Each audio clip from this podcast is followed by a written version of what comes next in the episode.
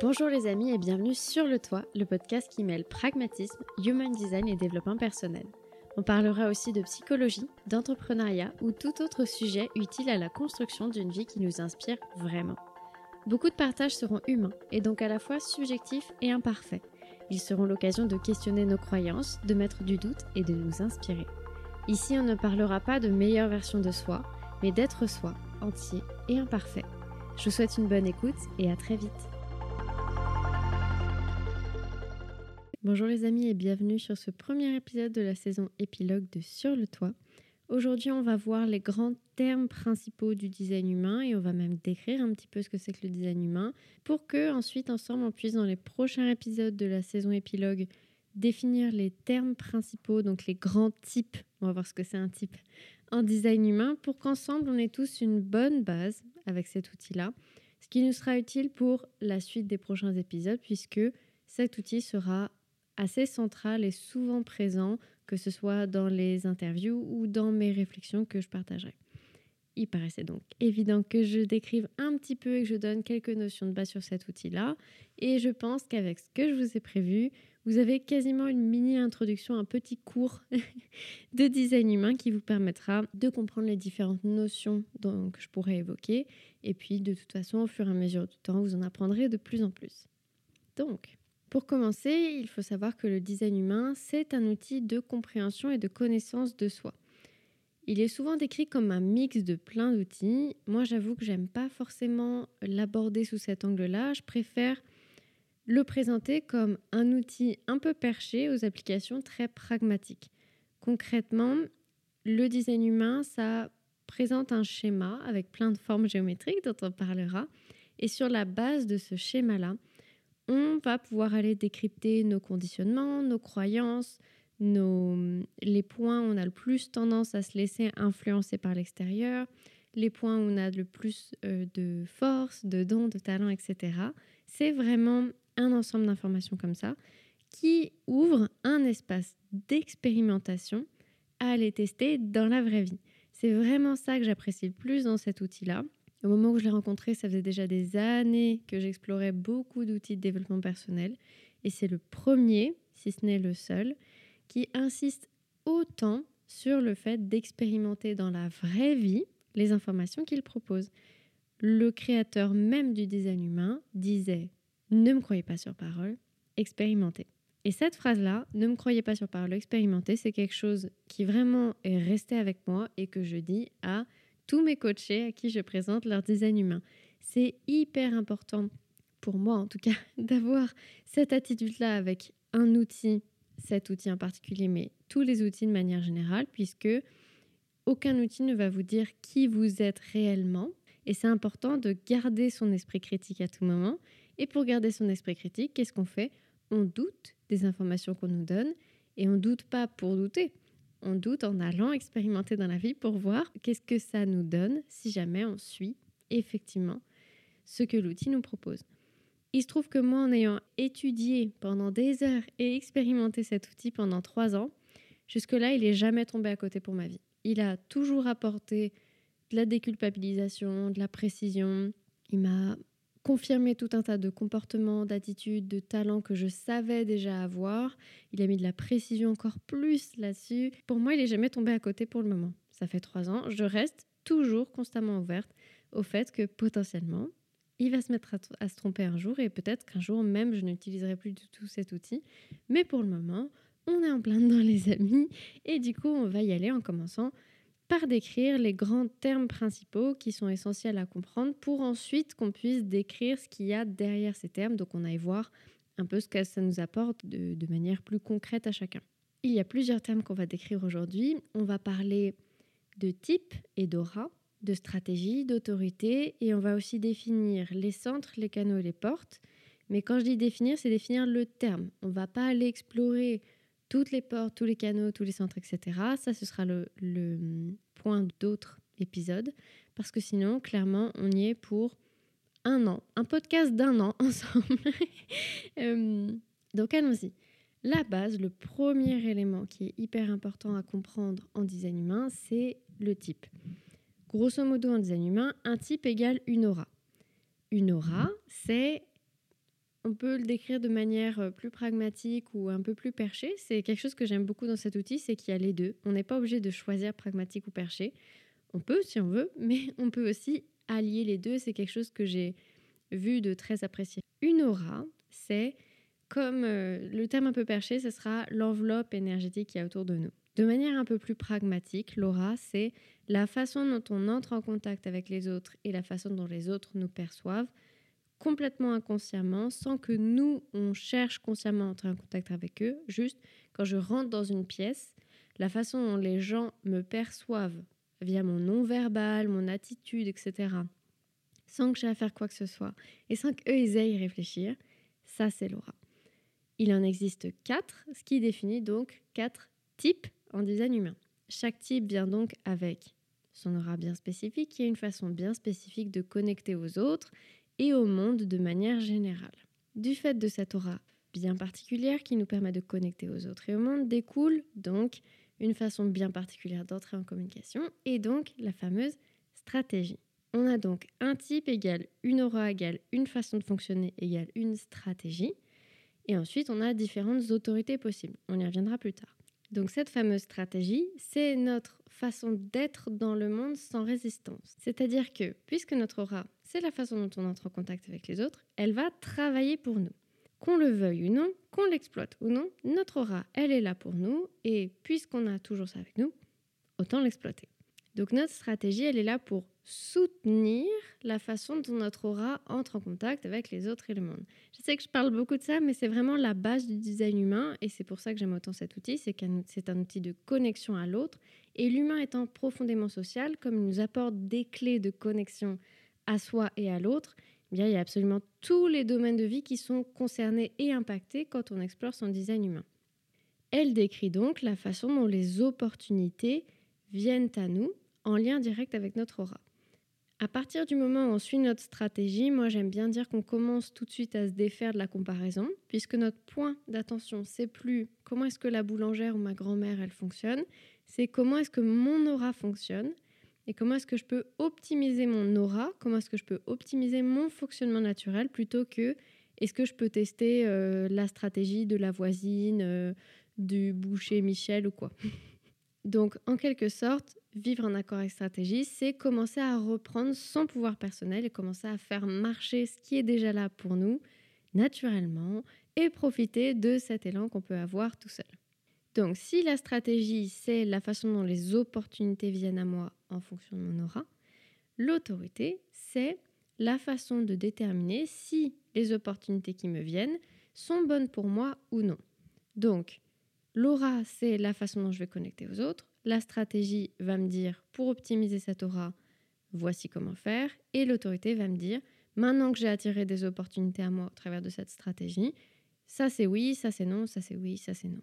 C'est donc notre vérité unique, personnelle, qui est très souvent corporelle, en tout cas qui n'est jamais mentale, puisque le mental il est bien trop conditionné par le milieu socioculturel dans lequel on a grandi, notre éducation, nos croyances, l'école qu'on a suivie, le groupe d'amis qu'on a eu, etc. Il y a beaucoup trop de facteurs qui vont venir influencer notre mental pour que il soit concentré sur ce qui sera de meilleur pour nous. Notre autorité, c'est ça. C'est ce qui va nous dire ce qui est de meilleur pour nous, ce qui est bon pour nous. Quand on suit notre stratégie et notre autorité et qu'on accueille les bonnes opportunités pour nous dans la vie, on s'expose à notre émotion signature. L'émotion signature, c'est l'émotion la plus agréable à ressentir pour nous.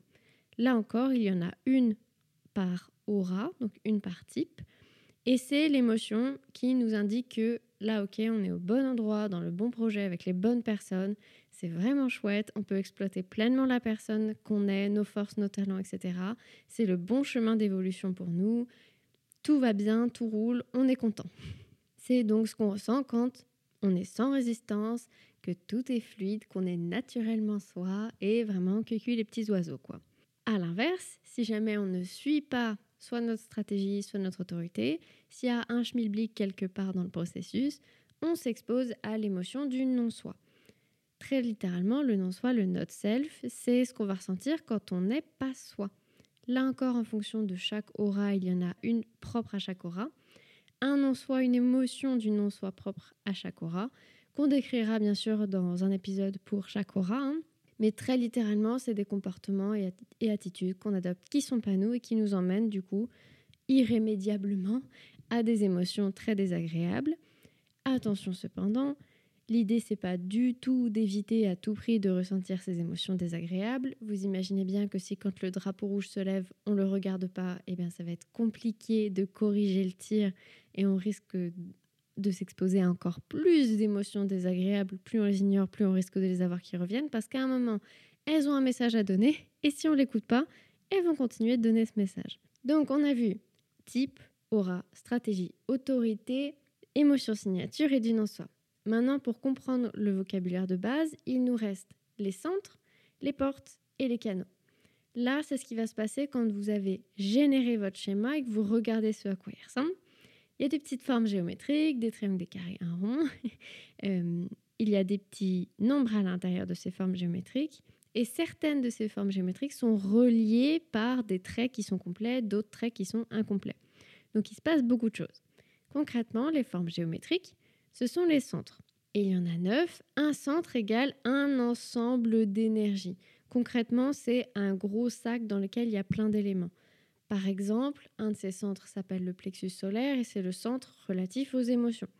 Un autre de ces centres, c'est le centre de la gorge et c'est le centre relatif à la communication.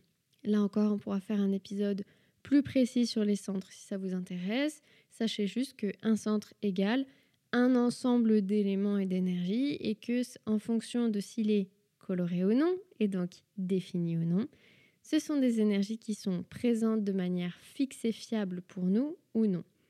Pour comprendre cette mécanique-là de défini, non défini, avec mes coachés, j'aime bien utiliser la métaphore du vélo dans le garage. Concrètement, quand un centre va être défini dans un bodygraph, donc dans un schéma corporel en design humain, il va être coloré.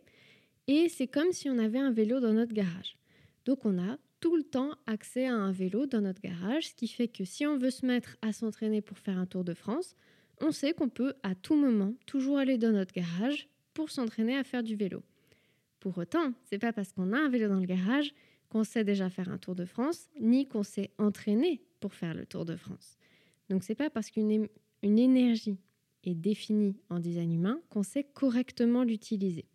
Quand le centre il est non défini, donc quand il est blanc sur le schéma, là c'est comme si parfois il y avait un vélo dans notre allée, c'est peut-être le voisin, c'est peut-être quelqu'un d'autre qui nous l'a laissé, mais on ne sait pas quand la personne va venir le récupérer. Donc on a parfois un vélo dans l'allée et du coup on va pouvoir aller s'entraîner pour euh, apprendre à faire un tour de France. Mais on ne sait pas quand on va le récupérer et quand il l'aura récupéré, on ne sait pas quand il va le relaisser à nouveau dans notre allée. Donc forcément, c'est un peu plus compliqué de chercher à s'entraîner à faire un Tour de France quand on ne sait pas quand on va avoir accès à un vélo. Les énergies non définies en design humain, c'est ça. C'est on ne sait pas quand on va avoir accès à l'énergie.